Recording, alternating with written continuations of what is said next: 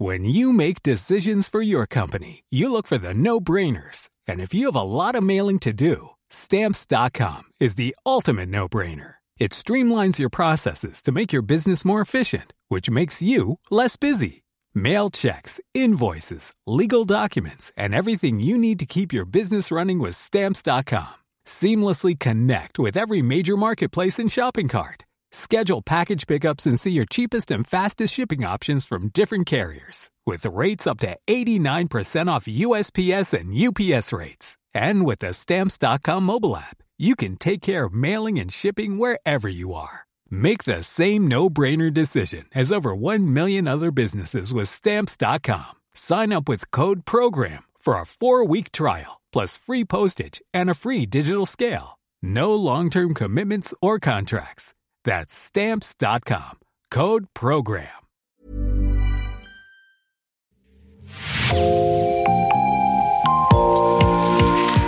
Bonjour et bienvenue dans l'actu dans la poche, le podcast quotidien d'actualité du Grand Sud-Ouest, signé Podcasting. Podcasting, ce sont des entretiens avec des journalistes, des médias indépendants de la région qui sont nos partenaires, mais aussi des séries, des longs reportages et des interviews. Je m'appelle Jean Berthelot de Lagleté et l'épisode du jour vous est présenté par Raphaël Larder de l'équipe Podcasting.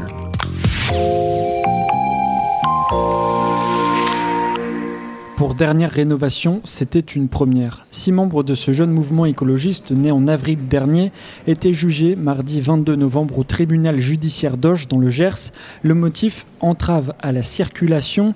Il y a quatre mois, jour pour jour, ces militants avaient bloqué le peloton du Tour de France lors de la 19e étape de la Grande Boucle. Enchaînés aux pieds les uns aux autres, fumigènes rouges dans les mains, au cœur de l'été, cette action de trois minutes avait marqué les esprits. À Auch, ce matin, l'adrénaline laisse place au doute avant le procès, sous une fine pluie, quelques soutiens tiennent à rappeler l'importance du combat défendu par les activistes. Le groupe appelle à la rénovation thermique de tous les bâtiments en France d'ici 2040 pour réduire les émissions de gaz à effet de serre et ainsi être à la hauteur des enjeux climatiques de l'accord de Paris de 2015. Avant de s'engager en politique, William Ocan était architecte. En octobre 2019, sa vie bascule. Il est tiré au sort pour participer à la Convention citoyenne pour le climat au pôle Se Loger. Depuis, le militant de de 39 ans et sur tous les fronts. Pour lui, la rénovation thermique des bâtiments, c'est une évidence. La rénovation thermique des bâtiments, en fait, c'est bête comme chou, on peut le faire. Euh, on sait combien ça coûte, on sait ce que ça produit et ça peut euh, réduire de moitié les émissions de gaz à effet de serre euh, du bâtiment. William Ocan est appelé à témoigner à la barre pour dernière rénovation, même si la juge refusera plus tard son intervention lors du procès. Face à l'épuisement des moyens légaux pour faire agir l'État, le collectif a trouvé de nouvelles manières d'interpeller la société. Alors, on, veut avec, avec le collectif me faire témoigner que, tous les moyens légaux ont été, ont été mis en place le, collectif, tente une, comment dire, d'alerter l'opinion, d'alerter aussi euh, le gouvernement sur son inaction et ouvre un nouveau euh, mode de communication, celui des blocages des routes. On a tout essayé à la Convention, maintenant ils ont pris le relais citoyen de notre mesure et c'est pour ça, à mon sens, qu'on doit, se, soutenir. Pendant une longue audience de trois heures, le procureur général de la République, Jacques-Édouard Andro, dont le rôle est de défendre les intérêts de l'État, a rappelé que le tribunal n'était pas une tribune politique. La question n'est pas de savoir si le gouvernement agit pour le climat, mais plutôt de caractériser cette infraction, a-t-il dit. Pour lui, cette lutte écologiste ne justifie en aucun cas l'interruption du Tour de France. Cette action aurait pu être dangereuse pour les motos, les cyclistes, mais aussi pour toutes les autres voitures du Tour, a poursuivi le magistrat, le regard planté dans les yeux des prévenus. Pour les avocates de la défense, au contraire, il y avait nécessité de l'action. C'est un concept juridique qui permet de justifier une action illégale au nom d'un intérêt supérieur. Ici, donc, l'arrêt du peloton pour parler de la crise climatique. Marie Olivier, avocate au barreau de Paris, venu bénévolement défendre dernière rénovation, dit vouloir élever le débat. Réaction à chaud à la fin de l'audience. L'état de nécessité, c'est une cause d'exonération de la responsabilité pénale. C'est-à-dire que ça permet à une personne qui a commis une infraction de ne pas être considérée comme euh, coupable, même si elle a commis cette infraction. Et pour euh, rentrer dans l'état de nécessité, il nous faut plusieurs conditions. Donc, comme ma consoeur l'a rappelé, il faut un danger actuel et imminent, en l'espèce le réchauffement climatique, et une réponse pour tenter d'éviter ce danger, enfin de faire face à ce danger, qui doit être proportionnée, donc qui ne doit pas créer un dommage supérieur, et qui doit être nécessaire. C'est-à-dire qu'il doit, cette action-là est nécessaire pour faire face au danger. Et donc nous, on, élargit le débat en, disant que qu'il est nécessaire de créer un débat public sur le réchauffement climatique pour que les choses évoluent. Le procureur général de la République a requis 500 euros d'amende, dont 300 avec sursis pour chacun des six membres, bien loin de la peine maximale prévue par le Code pénal qui est de deux ans de prison et de 4500 euros d'amende. Pour Marie Poirot, la deuxième avocate, venue elle aussi de Paris pour défendre le groupe d'activistes, cette réquisition est avant tout symbolique. Oui, l'érection du procureur, donc c'est 500 euros d'amende et 300 euros avec sursis, dont, 300 euros avec sursis. Et euh, qui correspondent en fait euh, peu ou prou aux réquisitions qui ont été faites dans les décrocheurs des portraits de Macron. Donc en fait, il s'est un peu calé.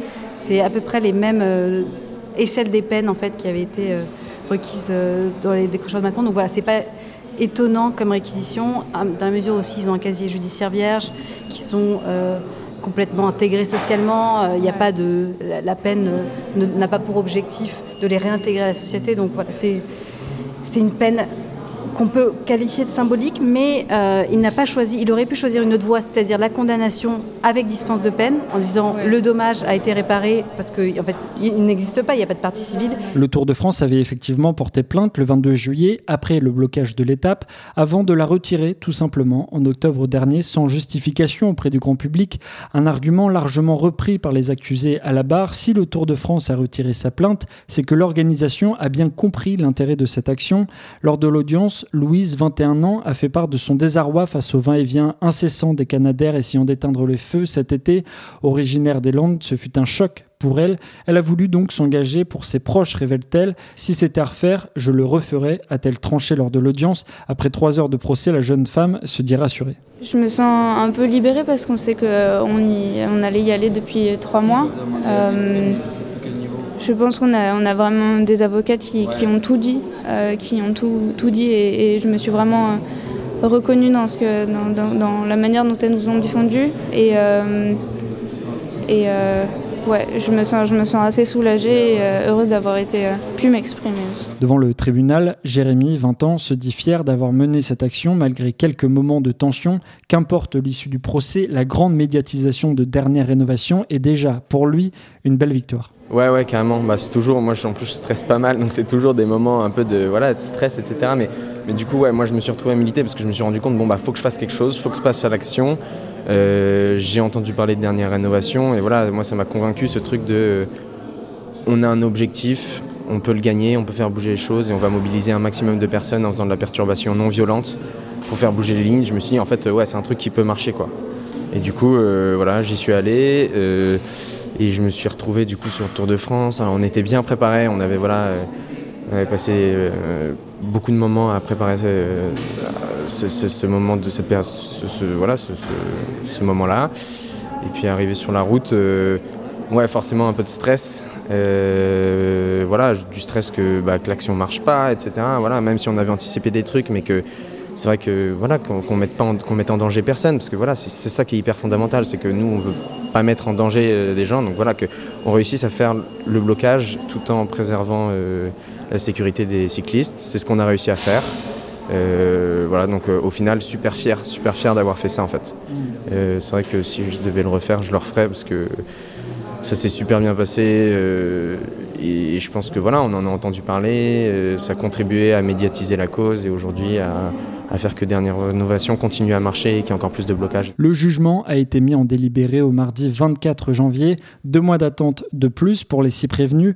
En attendant, tous disent vouloir continuer le combat. De nombreux blocages sont prévus par Dernière Rénovation. Merci Raphaël Larder. C'est la fin de cet épisode de podcasting. Merci d'avoir écouté. Réalisation Olivier Duval, rédaction en chef Anne-Charlotte Delange, production Sophie Bougnot, Clara Echari, Myrène Garay-Coechea, Inès Chiari, Raphaël Larder et Marion Ruot. Coordination éditoriale et programmation musicale Gabriel Taïeb, iconographie Magali Marico. Retrouvez-nous chaque jour à 16h30 sur toutes les plateformes d'écoute. Podcasting, c'est l'actu dans la poche.